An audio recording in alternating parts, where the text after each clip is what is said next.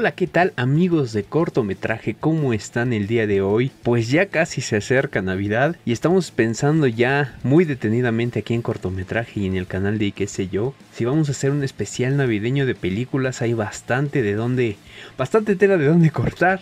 Entonces, eh, déjenos en los comentarios si es que quieren que se haga este especial. Y también les podemos decir que en próximos días van a enterarse, al día que se está grabando esto, eh, puedo decirles que se está planeando algo previo al estreno de Spider-Man No Way Home. Entonces, eh, quédense pendientes, quédense con esa expectativa porque va a haber algo muy gratificante para ustedes, estoy muy muy seguro. Entonces, sin más ni más, arrancamos con esta recomendación que es de estreno. Entonces, comenzamos.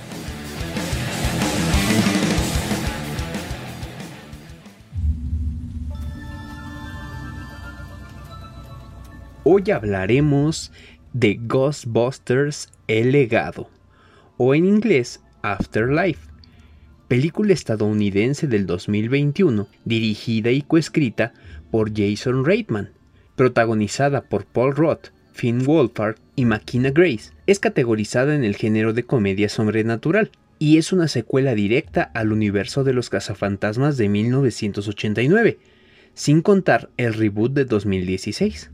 Cuenta la historia de una familia que se muda a una granja en un poblado muy lejano llamado Somerville, en Oklahoma. Esto es la herencia del abuelo de esta familia, más específicamente de la protagonista, que es la niña más pequeña de ella, y descubrirá ahí su origen y el lazo tan estrecho que los une a los famosos cazafantasmas. Ahora, ¿por qué ver cazafantasmas? Salir de la sala y poder decir, he vuelto a ver una película de los cazafantasmas. Es la experiencia más gratificante que puedo expresar de esta película. Si bien el reboot no es tan malo como muchos decían, esta película le hace verdaderamente justicia a la franquicia original y pega justo en la nostalgia, que se hará presente en los que llamamos de la vieja guardia, y saldrán muy complacidos con lo que van a ver.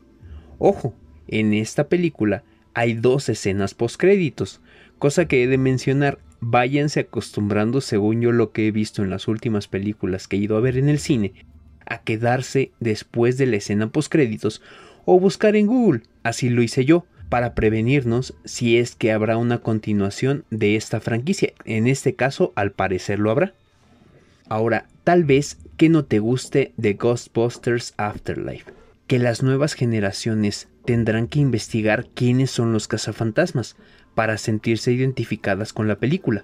Es de esas franquicias de los 80s que tienen una base de fans muy arraigada y que algunos que su primer acercamiento con los cazafantasmas es esta película o la de 2016, tal vez no las atrape del todo. Y ahora vámonos con las curiosidades de la franquicia de los Ghostbusters. El carisma de Bill Murray y las interpretaciones de los también guionistas Dan Aykroyd y Harold Ramis son de las cosas más inolvidables de la primera película.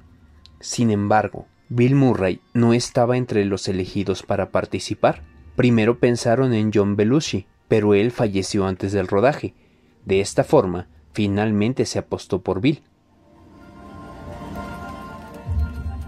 Sus efectos especiales son de las cosas más llamativas de la producción, y más al saber que el presupuesto destinado para ello fue muy limitado. Emplearon técnicas muy poco avanzadas, pero sí efectivas.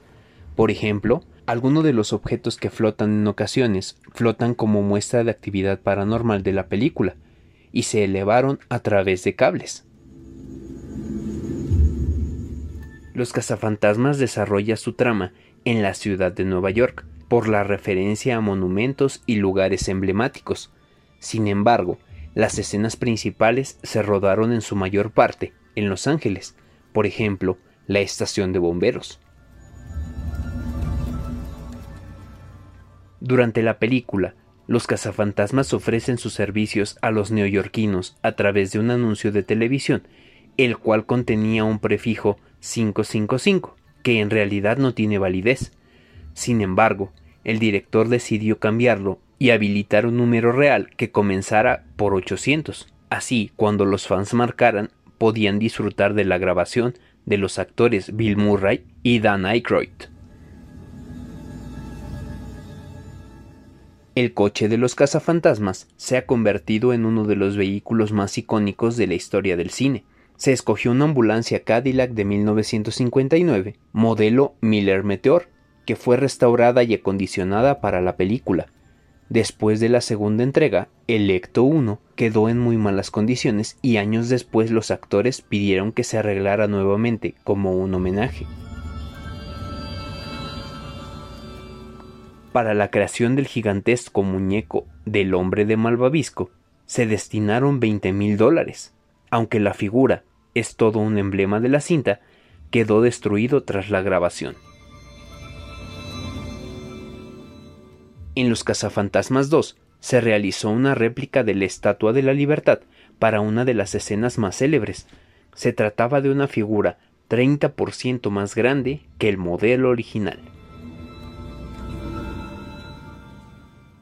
El éxito de la película trajo consigo una serie de productos relacionados, como figuras de acción, camisetas, carteles e incluso videojuegos con la imagen y la trama de los cazafantasmas.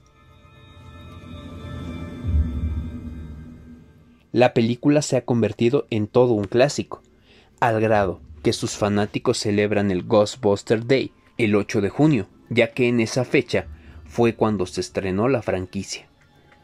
Y esto fue todo en este episodio de la recomendación de la película Ghostbusters El legado o Afterlife. Si eres fan de los cazafantasmas, no te la puedes perder. Agradecemos mucho su presencia en este podcast. Síganos en nuestras redes sociales y suscríbanse, nos ayudan mucho a crecer. Búsquenos como y qué sé yo. Esto fue cortometraje, mi nombre es Jorge Gómez y nos escuchamos la próxima.